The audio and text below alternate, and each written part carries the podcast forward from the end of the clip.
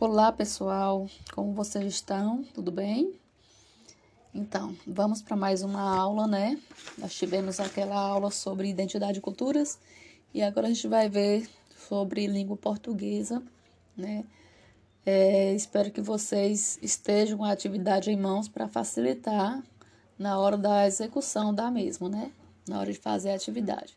Então, preencha direitinho o cabeçalho com o nome de vocês é, a turma, porque facilita na hora de estar tá colocando a nota de vocês. Tem aluno que não coloca o nome e aí a gente fica sem saber de quem é a atividade. Então, por gentileza, coloque o nome direitinho para poder identificar melhor. Então, o título aí do nosso texto é Liberdade. Esse texto é uma crônica, né? Uma crônica de Cecília Mireles. Então, vocês vão estar lendo esse texto para poder fazer a atividade, né, responder as questões que seguem. Eu não vou estar lendo o texto porque vai ficar muito extenso o áudio, então vocês leiam o texto e respondem as questões. Vou ler somente as questões para que facilite a compreensão para vocês, mesmo porque eu estou com a garganta meio ruim, estou meio gripada, né? Nem gripe, é minha sinusite que quando ataca eu fico ruim. E aí eu fico meio que cansada. Então vamos lá.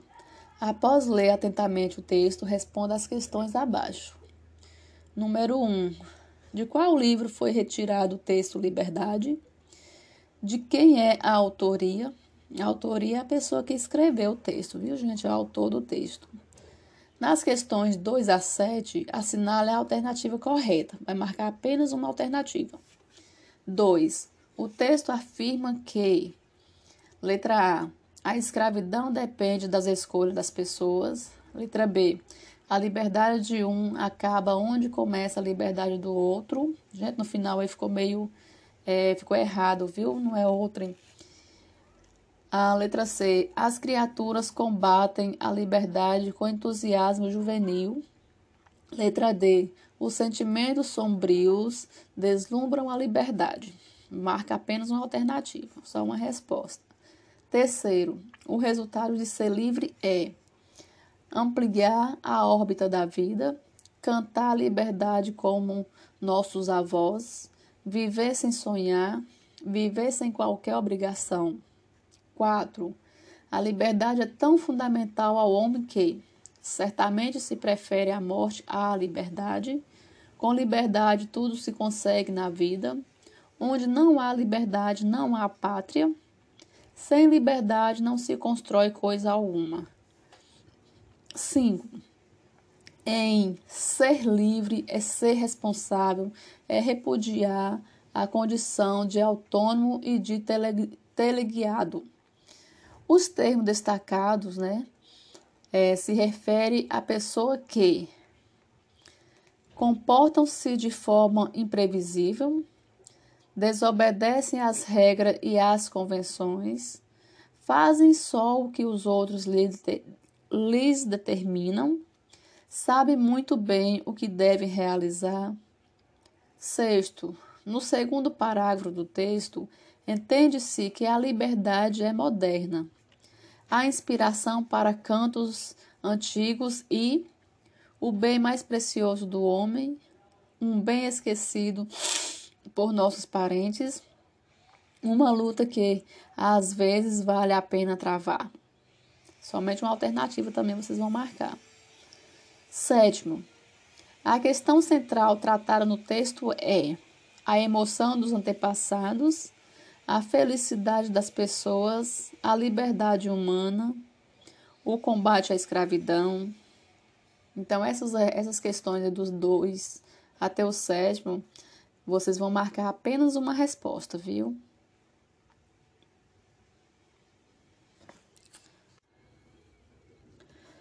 É, vamos para o oitavo. Qual o significado da palavra liberdade para você? Essa é uma resposta pessoal.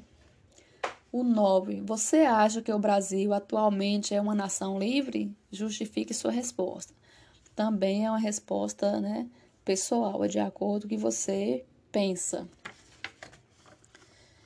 O décimo, releia. Ser livre é não ser escravo, é agir segundo a nossa cabeça e o nosso coração, mesmo tendo de partir esse coração e essa cabeça para encontrar um caminho. Parágrafo 4, né? Esse é o quarto parágrafo. Como você completa esse trecho, aí você vai, né, completar essa partezinha, esse trecho aí do quarto parágrafo, viu? Vai continuar aí embaixo completando. Depois a gente vai ver um pouquinho de história. Isso aí já parte para outra outro assunto. Supõe-se que o primeiro a avistar o arquipélago de São Pedro e São Paulo tenha sido o espanhol Juan da Nova de Castelo, em 1513, mas há controvérsias. Algumas fontes afirmam que o capitão Manuel de Castro Alconforado o avistou dois anos antes, em 1511. Da mesma maneira, também não se sabe quando o ponto mais remoto do território brasileiro apareceu pela primeira vez em um mapa. Muitos afirmam que isso ocorreu na carta Del Navegare, univers, universalíssima et diligentíssima, uma importante carta de navegação feita pelo cartógrafo português Diogo Ribeiro em 1525.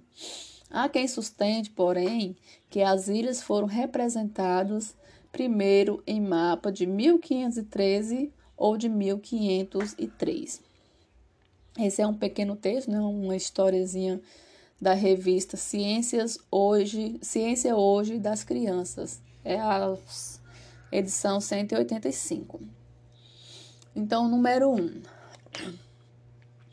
Sublinhe o pronome indefinido nesse segmento do texto. Algumas fontes afirmam que o capitão Manuel de Castro Alcanforado o avistou dois anos antes, em 1511. Você vai sublinhar o pronome indefinido nesse trechinho aí. O 2. Pronome indefinido sublinhado na questão anterior sintaticamente explica um substantivo, determina um substantivo, completa um substantivo. Então, você vai sublinhar o pronome na questão 1 e vai fazer a análise na questão 2. Né? Achando o pronome aí, algumas fontes foram afirmam que o capitão Manuel de Castro Alcanforado o avistou dois anos antes, em 1511. Então, nessa questão do número 1, um, vocês vão achar o pronome indefinido.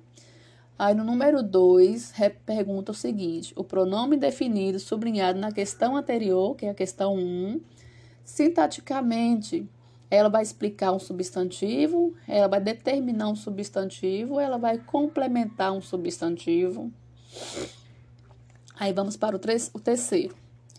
No trecho, muitos afirmam que isso ocorreu na carta del Navegare. Há um pronome indefinido.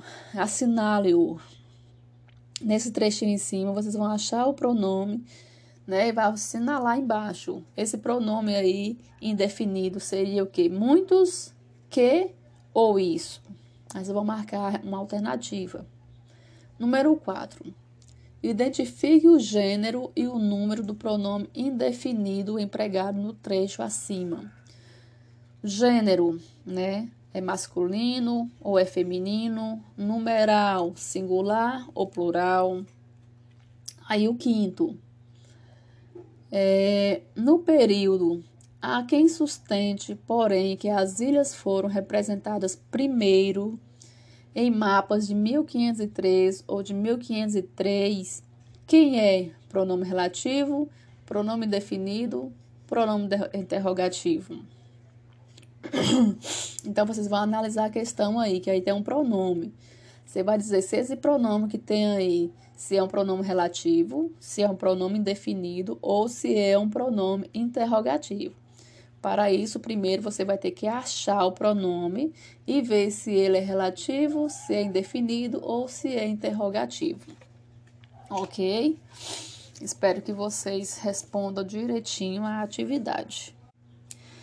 Então, para facilitar um pouquinho para vocês responderem essa questão aí, vamos ver então, né, que, que é um pronome relativo, indefinido e interrogativo. Mesmo que vocês já viram isso, mas vamos dar uma reforçada, né? Então, o pronome relativo, ele deve ser usado conforme a intenção, né, que transmite. Os pronomes são esses, né? Que, que é mais usado, né? refere a coisas ou pessoas. Por exemplo, não sei mais o que é certo. Então, que aí é um pronome relativo. Aí nós temos também o pronome relativo quem, que se refere somente a pessoas. É, quase sempre ele é precedido de preposição, ou seja, quase sempre ele vem acompanhado de preposição. Nem sempre, né? Mas às vezes vem. Por exemplo, esse é o candidato de quem você falou. Então, de é uma preposição e vem acompanhando o pronome relativo quem. Aí nós temos ainda outro pronome relativo, onde, que se refere a um lugar. Ele pode ser utilizado com preposição ou sem preposição. Por exemplo, a casa onde moramos é bonita, a casa onde moro é grande. Então, onde aí está referindo ao lugar que a pessoa mora. Temos ainda o pronome relativo qual, que ele sempre é, vem precedido, né, por um artigo, o qual, a qual. Então, vem sempre acompanhado de um artigo. Pode ser usado depois de preposição, né, com duas ou mais sílabas. Né? Por exemplo, aquela é a empresa para o qual trabalho. Então, o qual, a qual, né? Então, está acompanhando o pronome relativo qual. Temos também outro, quanto. Quanto, depois de pronome indefinido, né? Tudo, tanto, todos são pronomes indefinidos. Então, a gente usa quanto, tudo quanto, tanto quanto, todos quanto. Então, é, exemplo, leve tanto quanto conseguir carregar. Então, a gente viu aí que quanto ele vem acompanhado do pronome do pronome indefinido tanto, porque não define a quantidade. E temos também outro pronome relativo, cujo que liga dois substantivos, né? E dá uma ideia de posse, como se fosse propriedade de alguém.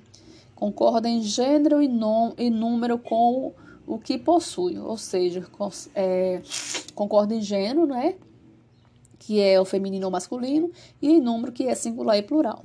Por exemplo, esse é o pintor cujo quadro é muito apreciado, não cujo quadro é muito apreciado.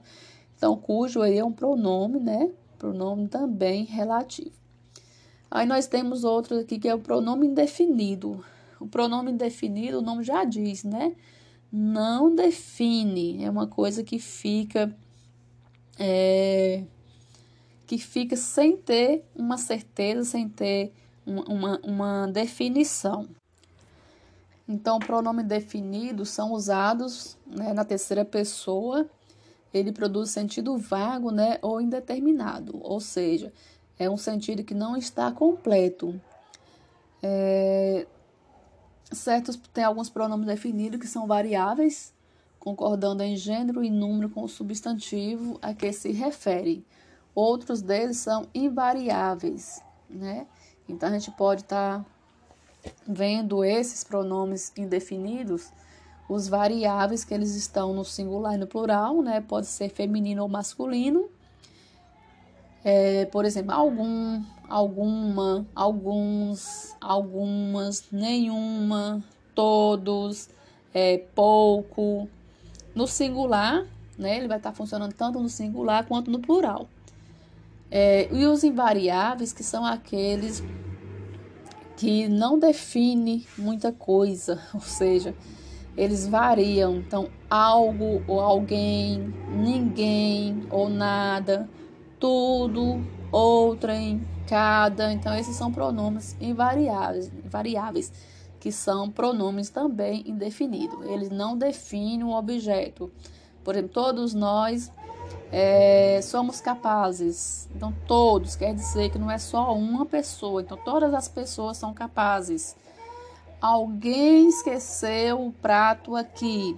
Alguém é um pronome invariável, né? Um indefinido invariável, porque é, não define quem é a pessoa.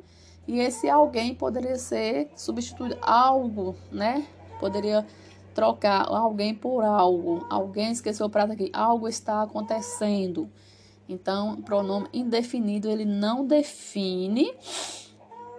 É, o sentido fica vago, né? Indeterminado. A gente não consegue saber exatamente o que, que é, quem é.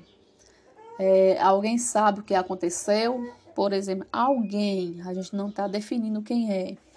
Tem pouco açúcar no pote pouco, então é questão de é, aí está identificando, né, falando sobre a quantidade, mas é um, um pronome indefinido porque não fala a quantidade, então pouco. Muitas pessoas estão é, chegando, então.